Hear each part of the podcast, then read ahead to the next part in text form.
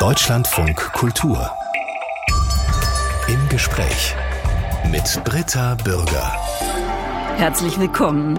Heute sind wir zu Gast in Jerusalem. Leider nicht wirklich vor Ort, aber per Internet verbunden mit Lukas Meyer. Er managt das österreichische Pilgerhospiz zur Heiligen Familie in Jerusalem. Das liegt in der vorwiegend arabisch geprägten Altstadt, also im östlichen Teil der Heiligen Stadt. Bis zum 7. Oktober vergangenen Jahres war Israel und speziell Jerusalem ein Touristenmagnet. Doch nach dem Massaker der Hamas ist der Tourismus in Israel eingebrochen und das bekommt auch Lukas Meyer zu spüren. Ich grüße Sie, Herr Meyer. Guten Morgen aus Jerusalem. Hospiz steht in Ihrem Fall für Gästehaus bzw. Pilger, Herberge, hat also nichts mit einem Ort für Sterbebegleitung zu tun. Kann man sagen, das ist eine Art Hotel für Gläubige? Äh, wenn man so möchte, kann man das so sagen. Äh, wir verstehen uns als Gästehaus. Äh, wir richten uns äh, vor allem an Pilger aus dem deutschsprachigen Raum, aus Mitteleuropa, ähm, die das Heilige Land besuchen. Und wir bieten ihnen eine einfache, aber doch den Ansprüchen der Pilger entsprechende Unterkunft sehr nahe zu den heiligen Städten. Und gibt es da auch Gottesdienste bei Ihnen?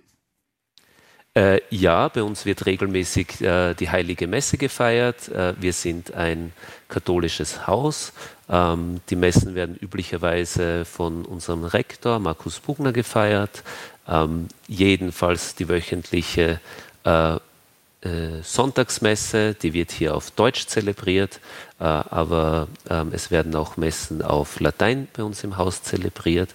Äh, und außerdem steht unsere Hauskapelle äh, auch Pilgergruppen zur Verfügung. Die können sich äh, im Vorhinein bei uns anmelden und dann individuell die Messe bei uns im Haus feiern. Das Ganze wird getragen von einer Stiftung, deren oberster Verantwortlicher ist der jeweilige Erzbischof von Wien.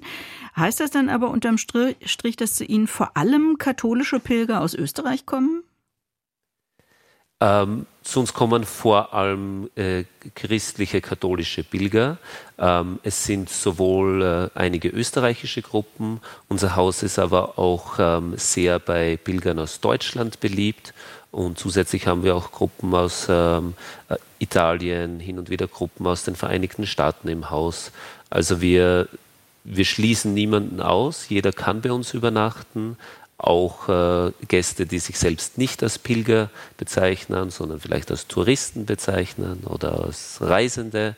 Ähm, das macht für uns keinen Unterschied. Das österreichische Pilgerhospiz liegt an der berühmten Via Dolorosa, dem Kreuzweg Christi, also mitten im UNESCO-Weltkulturerbe. Der Schock des 7. Oktobers sitzt den Menschen in Israel noch immer in den Knochen. Lukas Meyer in Jerusalem. Wie erleben Sie die Situation vor Ort? Ähm, zum Glück muss ich sagen, dass die Lage hier in Jerusalem direkt äh, sehr ruhig ist und mittlerweile wieder eine gewisse Normalität eingekehrt ist. Äh, natürlich äh, äh ist die Situation mit äh, vor dem 7. Oktober nicht zu vergleichen. Ähm, dieses Wochenende wurden 100 äh, Tage begangen, 100 Tage seitdem die Geiseln am 7. Oktober äh, gefangen genommen wurden äh, und immer noch äh, im Gazastreifen verharren, äh, einige davon nicht mehr am Leben. Äh, und natürlich ähm, die sämtliche Aufmerksamkeit, das ganze täglichen Leben der israelischen Bevölkerung, der jüdischen Bevölkerung, ist immer ähm, auf den Gedanken an die Geiseln im Gazastreifen ausgerichtet. Ja, für die Mehrheit der Jüdinnen und Juden ist der 7. Oktober eine Zäsur. Viele sagen, Israel habe seinen Status als sicherer Schutzort verloren. Das klingt ja nach einer sehr großen allgemeinen Verunsicherung. Wie drückt sich die aus? Am Anfang war es hauptsächlich eine Schocksituation. Äh, niemand hat genau gewusst, was passiert hier eigentlich gerade und wie wird es weitergehen. Ähm, mittlerweile ist dieser erste Schock einen großen Ärger gewichen, einen Ärger über die äh, Regierung und auch äh, teilweise den Militär- und Sicherheitsdienste, ähm, deren Aufgabe es eigentlich gewesen wäre, äh, die Bevölkerung zu schützen. Mhm. Ähm, Und, ich habe gehört, äh, angeblich bewaffnen sich jetzt immer mehr Israelis. Stimmt das? Hören Sie das auch aus Ihrem Umfeld? Äh, ja, das stimmt durchaus. Ähm, ähm, das gilt vor allem für Menschen, die außerhalb der größeren Städte leben, ähm, die in den Kibbuzim und in den Moschawim, also diesen äh, dorfartigen Siedlungen leben. Ähm, die äh, legen sich jetzt privat Waffen zu, um sich auch im Fall des Falles selbst äh, verteidigen zu können, weil diese Personen leider die Erfahrung gemacht haben, dass es sehr lange, zu lange gedauert hat, bis das Militär vor Ort war, um die Personen zu schützen. Die Altstadt von Jerusalem, die ist nach Konfessionen viergeteilt. Es gibt ein christliches, ein muslimisches, ein jüdisches und ein armenisches Viertel. Ihr Pilgergästehaus, das liegt im muslimischen Viertel der Altstadt. Privat wohnen Sie aber mit Ihrem Partner im jüdisch geprägten Westen von Jerusalem. Das klingt alles ziemlich kompliziert.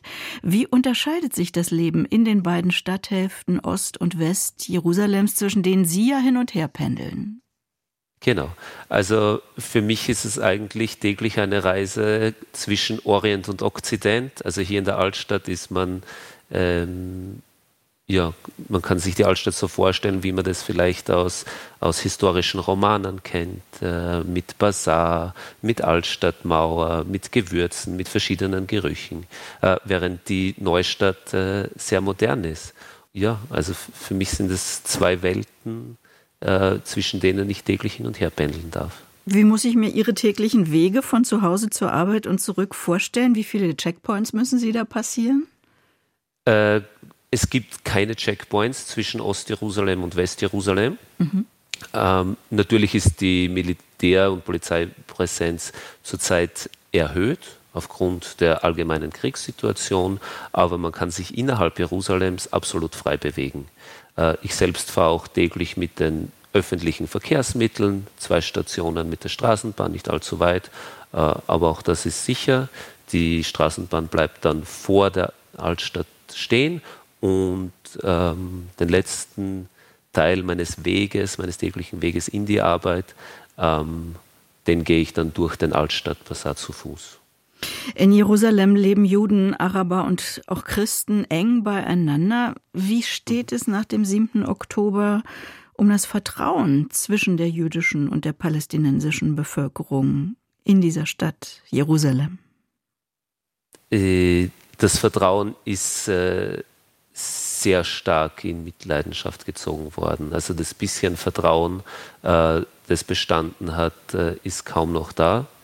Ähm, es war eine sehr interessante Situation am Anfang, als der Krieg ausgebrochen ist, ähm, weil ähm, mich äh, mein Partner und seine Familie quasi gewarnt haben, sei vorsichtig, wenn du in die Altstadt gehst, es ist dort gefährlich.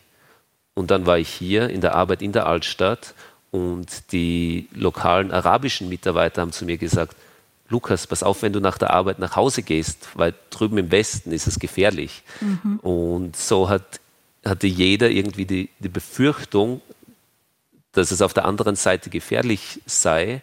Aber wenn man selbst ähm, den Weg gegangen ist, die Unterschiede gesehen hat, hat man eigentlich gemerkt, dass es, dass es sehr ruhig ist auf der Straße. So die, ja, das Vertrauen war nicht mehr da, obwohl es tatsächlich äh, keine konkreten Anlässe gibt, wirklich äh, besorgt zu sein über die Sicherheit.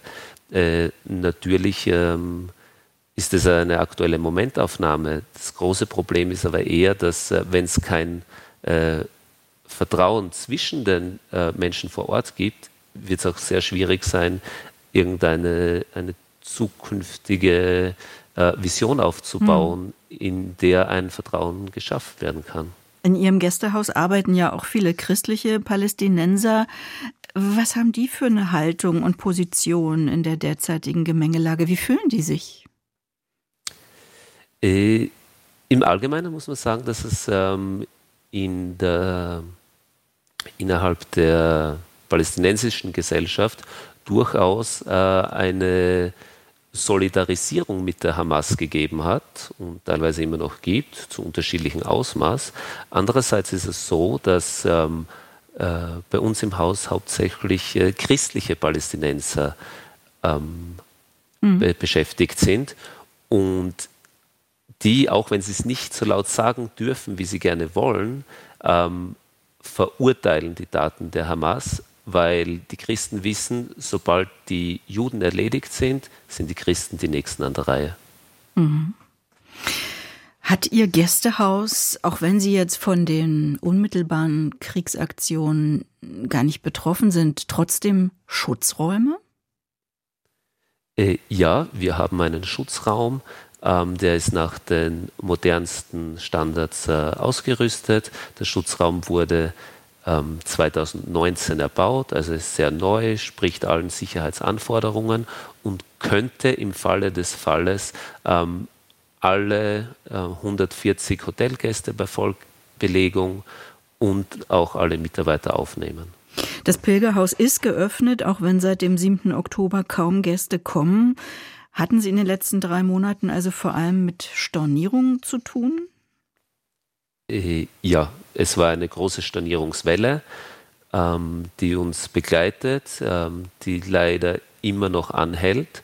Ähm, es gibt zwar einige ähm, Gäste, die gerne zu uns kommen würden, aber leider ähm, sind bis vor kurzem die meisten europäischen Fluglinien nicht nach Israel geflogen. Das heißt, selbst Gäste, die gerne zu uns gekommen wären, mussten dann notgedrungen ihre Reservierungen bei uns stornieren. Lukas Meyer ist Jahrgang 1993, also gerade mal 30, geboren in der österreichischen Steiermark. Der Vater Eisenbahner, die Mutter Schneiderin.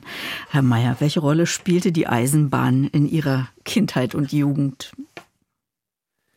Ähm, es war für mich ein, ein Standard-Fortbewegungsmittel.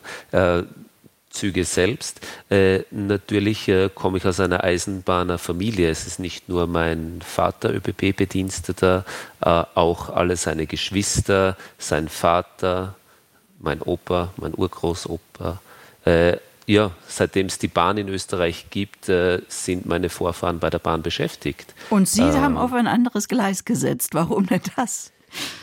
Äh, das hat sich bei mir so ergeben. Ähm, wie gesagt, ich bin auch ähm, in einer Eisenbahnersiedlung, in einer Industriestadt aufgewachsen und ich hatte immer schon das äh, Bedürfnis, irgendwie aus, äh, aus dieser Umgebung ähm, auszubrechen, ist vielleicht übertrieben, aber was anderes zu probieren. Und so bin ich dann ähm, zum Tourismus gekommen. Ähm, weil es für mich ein sehr interessantes Berufsfeld ist. Man hat äh, viel mit anderen Menschen zu tun, meist auch mit in einem sehr positiven Kontext. Wer reist nicht gerne, wer entdeckt nicht gerne die Welt. Und so habe ich mich dann mit äh, 15 Jahren entschieden, eine Tourismusschule zu besuchen. So eine duale Ausbildung war das äh, nach der Volksschule? Genau, das ist eine Mhm. Äh, mit Abschluss mit Matura und gleichzeitig die Ausbildung zum Tourismus. Anschließend Zivildienst und da beginnt schon Ihr Leben in Jerusalem. Wie haben Sie vom Zivildienst im Pilgerhospiz gehört? Äh, ich habe eigentlich durch Zufall von meinem Religionslehrer äh, in der Tourismusschule davon gehört. Äh, für mich war das sehr interessant. Äh, in Österreich besteht ja immer noch die Wehrpflicht. Äh, doch wollte ich nie selbst zum Militär nicht, weil ich jetzt persönlich äh, ein große Bedenken hätte, mich oder meine Familie, meine Freunde mit einer Waffe zu verteidigen. Äh, für mich war es eher de, die, die Struktur, de, der Befehlston, der mich etwas abgeschreckt hat. Mhm. Ähm, genau. Und Sie haben dann gab es mhm, ja? Äh, diese Möglichkeit, äh, den Zivildienst im Ausland zu machen. Und hier hat sich das ergeben, dass ich aufs österreichische Hospiz bekommen bin, weil ich einerseits meiner Staatsbürgerschaftspflicht äh, nachkommen konnte und andererseits äh, das machen konnte, was ich gern mache, Tourismus, was ich gelernt habe. Sie haben dann ja auch noch in Österreich Tourismusmanagement studiert und mit dieser Ausbildung hätten Sie jetzt Leiter, ich sag mal, einer Skihütte werden können, jemand, der Wanderreisen organisiert oder sich um Wiener Kulturtouristen kümmert. Aber mhm. sie haben sich dann tatsächlich für das Pilgerhospiz in Jerusalem entschieden und managen das heute. Warum? Äh, es hat einerseits ähm, äh, private Gründe, da mein Partner Israeli ist und wir uns damals während dem Zivildienst kennengelernt haben und, haben. und es war ein Hauptgrund, äh, also er war ein Hauptgrund, wieder nach äh, Jerusalem zurückzukehren. Äh, andererseits ähm, ist die Aufgabe vor allem in seinem äh, Pilgerhotel äh, eine sehr spannende. Wir sind an einem sehr besonderen Ort, an einem einmaligen Ort. Im Vergleich zu äh, anderen Gastronomiebetrieben ist alles, was in Jerusalem geboten ist, nicht so einfach reproduzierbar. Andererseits ist die Aufgabe mit Pilgern sehr spannend, weil da geht es nicht nur um die physische Reise, die jemand erlebt, sondern es kommt auch noch ähm, der Aspekt der emotionalen, spirituellen Reise dazu. Und hier vor Ort wird das vereint. Sie reden so selbstverständlich über Ihre Beziehung mit einem Mann. Können Sie die in Jerusalem ganz offen leben, in einem jüdisch-muslimisch-katholischen Umfeld? Äh, ich mache kein Geheimnis aus meiner Beziehung. Äh, ich habe noch keinerlei äh, negative Erfahrungen, Anfeindungen, homophobe Übergriffe oder so erlebt. Von dem her, ja, es ist möglich.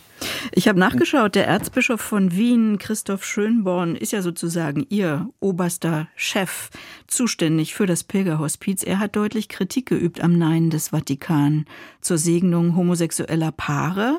Ich habe äh, gedacht, vielleicht stärkt sie das. Sind Sie noch da? Mm, ja, ich bin noch da. Ich musste nur kurz überlegen.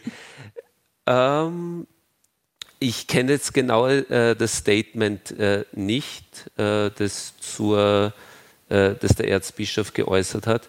Ich selbst bin auch kein ähm, Theologe und ja.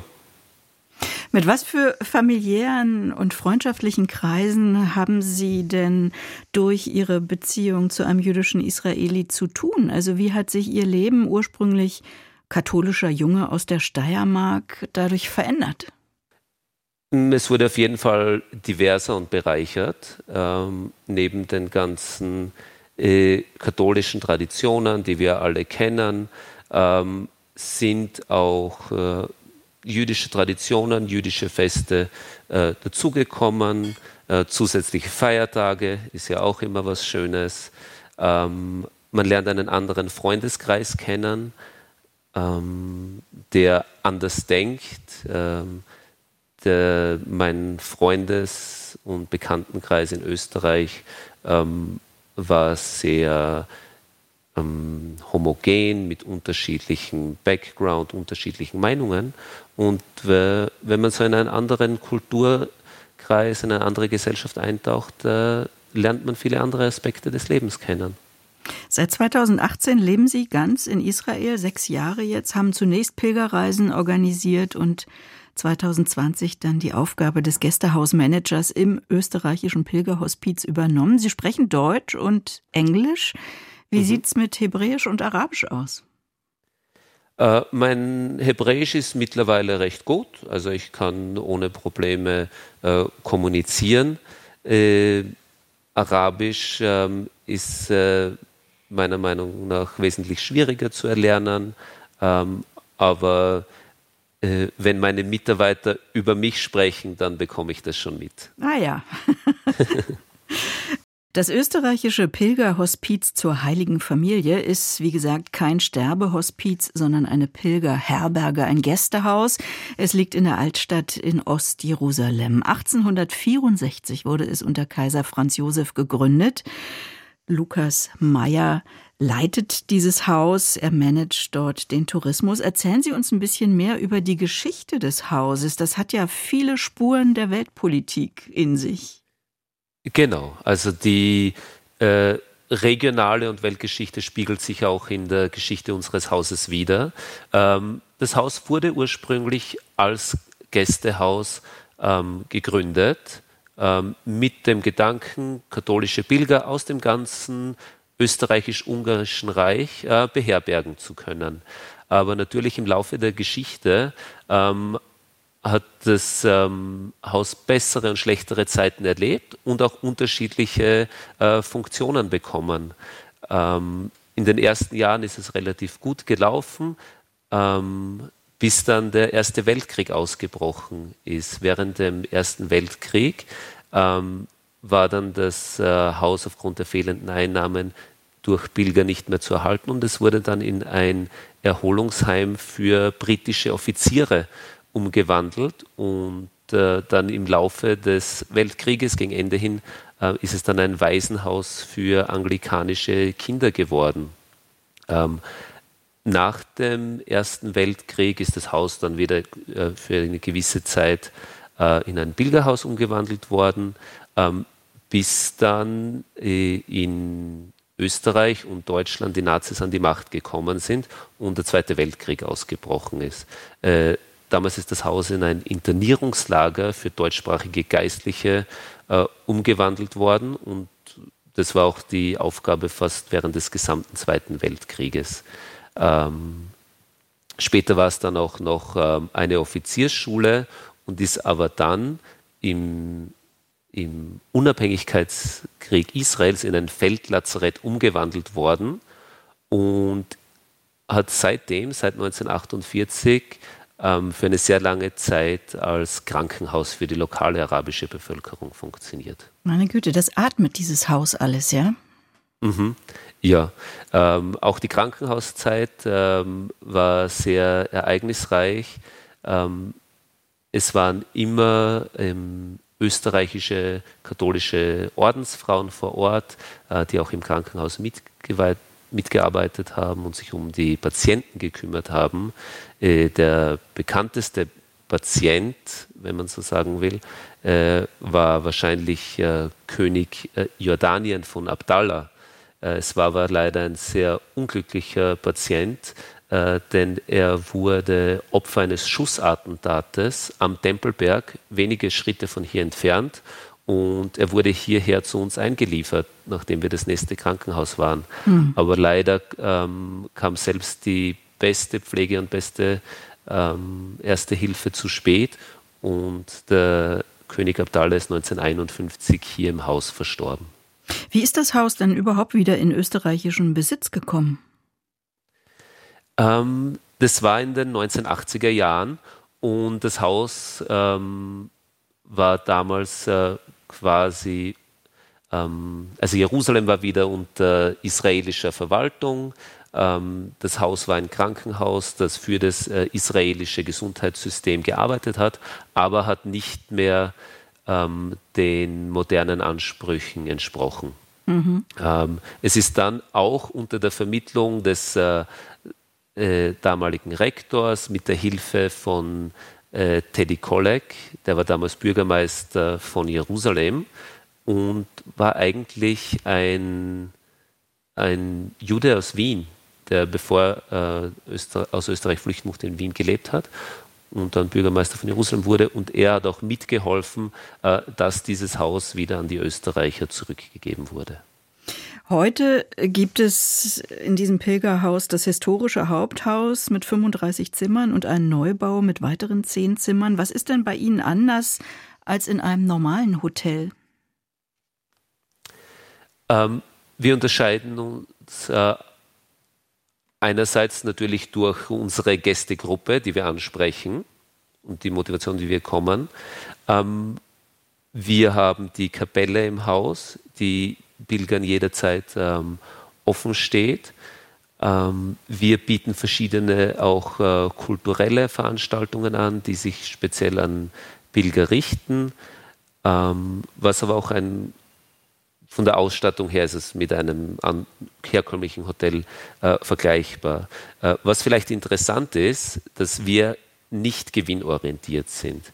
Das heißt, in normalen Zeiten, wenn der äh, Gästebetrieb gut läuft, wird jeder Überschuss, ähm, der entsteht, äh, nicht an irgendwelche ähm, Anteilshaber ausgeschüttet, sondern es wird alles unserem Sozialfonds zugeführt. Ähm, der Sozialfonds soll die lokale christliche Bevölkerung äh, primär unterstützen, aber äh, wir unterstützen auch jüdische und muslimische Projekte und leisten sozusagen unseren Anteil am Zusammenleben zwischen den Religionen in der Heiligen Stadt. Überschüsse konnten Sie erwirtschaften in einem Jahr wie 2019 wahrscheinlich. Das war ein Rekordjahr für den Israel-Tourismus. Dann kam Corona und Sie hatten es auch damals mit vielen, vielen Stornierungen zu tun. Nach Corona kamen die Gäste aber schnell wieder, ne? Ja, genau. Also sobald die Grenzen wieder offen waren und man ohne größere Restriktionen wieder reisen konnte, äh, sind auch zu uns äh, die Gäste wieder zurückgekehrt, was uns sehr gefreut hat, was auch äh, finanziell und für den Fortbestand des Hauses äh, äh, bitter notwendig war. Und ja, seit Beginn 2022 ist es wieder sukzessive bergauf gegangen und die 365 Tage vor dem 7. Oktober äh, waren für unser Haus ähm, die, die umsatzstärkste Zeit äh, in der jüngeren Geschichte. Normalerweise gehen jüdische Israelis nicht in das muslimische Viertel Jerusalems, wo sie ihr Haus haben, kommen die aber trotzdem in ihr Gästehaus oder zumindest in das angeschlossene Café. Das ist ja wohl so ein richtig österreichisches Kaffeehaus.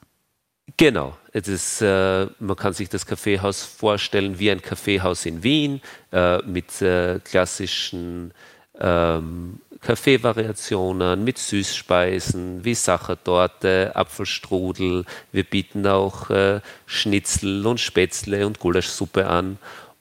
Und äh, vor allem unser Apfelstrudel ist bei Israelis äh, sehr bekannt und sehr beliebt. Und es gibt durchaus einige Israelis, die Samstag zwei Stunden aus dem Norden Israels hierher anreisen, um bei uns Apfelstrudel zu essen. Also wir merken schon, in Jerusalem gibt es ganz viele Parallelwelten. Lukas Meyer, was ist Ihre Prognose? Wird sich die Situation in Israel bald entspannen, sodass Sie Ihr Pilgergästehaus zu Ostern wieder voll kriegen? Äh, ich gehe davon aus, dass sich die Situation äh, sehr bald schon wieder entspannen wird. Äh, wir haben es ja auch gerade vor der Sendung in den Nachrichten gehört. Die Kampfmaßnahmen, der intensive Krieg ist im Norden des Gazastreifens bereits beendet. Äh, Im zentralen Gazastreifen wird er auch bald zu Ende sein. Und ähm, im Süden ist es sowieso ähm, fast abgeschlossen. Aber, äh, auch in, aber in Europa sorgt man sich immer wieder schon auch vor einer Ausweitung des Konflikts in Richtung Libanon. Äh, diese Sorge nehme ich wahr und wie Sie sagen, vor allem aus europäischen Medien. Hier vor Ort äh, geht jeder davon aus, ähm, dass sobald sich die Lage im Gazastreifen beruhigt hat, auch die Situation an der libanesischen Grenze automatisch wieder ruhig sein wird. Äh, hier gehen alle davon aus, ähm, dass die Hisbollah im Norden kein Interesse hat, äh, tatsächlich einen Krieg zu starten. Ähm, Israel will auch keinen Krieg starten und äh, auch das ähm, äh, Problem mit den Houthis aus dem Süden in, in Jemen äh, wird hier vor Ort nicht äh, wirklich äh, wahrgenommen. Also gäbe es keine Medienberichte darüber, würde man hier vor Ort nichts davon merken. Mhm. In Tel Aviv haben am vergangenen Wochenende wieder mehrere tausend Menschen demonstriert und den Rücktritt von Ministerpräsident Netanyahu gefordert. Wie ist das? Fahren da auch Menschen aus Jerusalem hin, eine gute Stunde entfernt? Oder ist Jerusalem doch ein ganz eigener Kosmos? Äh, Jerusalem ist ähm, diverser. Es gibt auch in Jerusalem Demonstrationen. Natürlich die großen Demonstrationen äh, finden in Tel Aviv statt, aber auch in Jerusalem äh, demonstriert vor allem die äh, nicht religiöse jüdische Bevölkerung auch samstagsabend äh, vor dem Haus von Premierminister Netanyahu, vor der Knesset, vor dem Höchstgericht. Also auch in, in Jerusalem gibt es Demonstrationen ah, ja. gegen die äh, ja, Regierung in Israel. Gegen die Regierung, ja. Viele Israelis kennen Zustände des Krieges, haben Angehörige, die in der Armee gekämpft haben oder kämpfen. Viele haben Angehörige verloren. Gehört Krieg zur Normalität, zur Realität, wenn man in Israel lebt? Wie erleben Sie das als Zugewanderter? Leider gehört es hier zur Realität. Äh, ich selbst war 2014 zum ersten Mal als Freiwilliger im Land äh, für ein Jahr und es war äh, genau dann, als ähm, der Gaza-Krieg, Gaza-Konflikt von 2014 ausgebrochen ist. Das heißt, auch für mich ist es leider schon ähm, zur Realität geworden, vor allem was Raketenangriffe betrifft das ist etwas, an das man sich äh, sehr schnell gewöhnt. Ich war im Dezember äh, zu Hause in Österreich. Äh, es war sehr kalt, minus 15 Grad, und ich habe meiner Mutter gesagt, Mama, an Raketen habe ich mich schon gewöhnt, aber an die Kälte werde ich mich nie gewöhnen. Also es ist, es ist leider etwas, ja, das hier zum zum Alltag gehört. Äh, natürlich äh, das äh, Massaker vom 7. Oktober und ähm, die Geiselnahmen und wie lange dieser Krieg jetzt schon anhält, ähm, das ist äh, äußerst ungewöhnlich. Die Frage der Fragen ist, wie kann es zu einer Annäherung von Juden und Palästinensern kommen? Gibt es da irgendwas, das Ihnen Hoffnung macht? Äh, meine Hoffnung ist, ähm, dass wenn dieser Krieg zu Ende sein wird, hoffentlich sowohl äh, Israelis als auch die Palästinenser eine Führung haben werden, die frei von Extremisten ist. Ähm, jeder in Israel hat gesehen, ähm, wozu das äh, Projekt der derzeitigen Regierung mit ähm, den Rechtsextremen in der Regierung geführt hat. Und jeder hat gesehen, ähm, wozu ähm, die, die Macht der Hamas geführt hat. Und meine Hoffnung ist, dass der, die derzeitige Situation viele aufgerüttelt hat und in Zukunft ähm, Personen an die Macht kommen, ähm, die die Gemeinsamkeiten suchen und nicht das Trennende. Ist das mehr als Ihre Hoffnung? Gibt es dafür deutliche Hinweise, dass das passieren wird?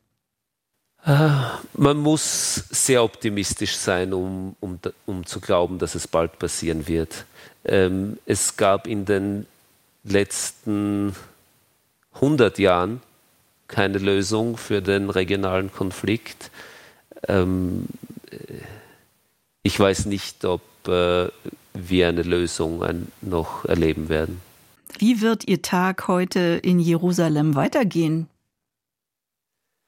Äh, es ist heute ein sehr sonniger, schöner Tag. Das heißt, wir erwarten doch einige Besucher in unserem Kaffeehaus und in unserem Garten. Ähm, wir haben äh, acht österreichische Volontäre. Ähm, auch mit denen werde ich mich heute wieder zusammensetzen. Wir werden die äh, nächsten Tage planen. Wir haben vor, in der kommenden Woche mit unseren Volontären auch in den Süden, in die Gebiete rund um den Gazastreifen zu fahren, ähm, um uns mal die Lage vor Ort anzusehen. Das ist äh, wieder möglich und auch grundsätzlich sicher. Und ja, natürlich äh, werde ich mich auch äh, der äh, Korrespondenz mit unseren Gästen äh, widmen, die schon wieder warten, dass sie bald wieder nach Jerusalem reisen können. Das überrascht mich jetzt, dass Sie sagen, Sie fahren in den, in den Süden, in die Nähe des Gazastreifens, also in die Gegend, in der ja sehr, sehr viele Menschen aus dem Norden des Gazastreifen geflüchtet sind innerhalb des Gazastreifens. Was können Sie dort machen? Also wir fahren nicht direkt in den Gazastreifen, sondern mhm. um die, zu den Kibbuzim rund um den Gazastreifen, wo, wo die Massaker vom 7. Oktober stattgefunden haben ähm, Kfar Aza Nir Oz. Aber das ist alles noch, äh, wir koordinieren uns da auch mit den lokalen Behörden, mit der israelischen Armee, äh, mit dem Militärsprecher und hoffen, dass äh, dieser Ausflug nächste Woche stattfinden kann. Und äh, uns ist es einfach wichtig, um, um das zu sehen, wo es passiert ist und auch ähm, die Geschichten der Überlebenden zu hören. Das klingt nach einer ganz eigenen Normalität, für viele hierzulande gar nicht so leicht vorstellbar. Lukas Meyer in Jerusalem. Er leitet dort das österreichische Pilgerhospiz in der Altstadt. Ich danke Ihnen sehr für das Gespräch und wünsche alles Gute. Vielen Dank, vielen Dank für die Einladung und äh, ich würde mich sehr freuen, Sie und Ihre Zuhörer hoffentlich bald in einem friedlichen Jerusalem begrüßen zu dürfen. Danke.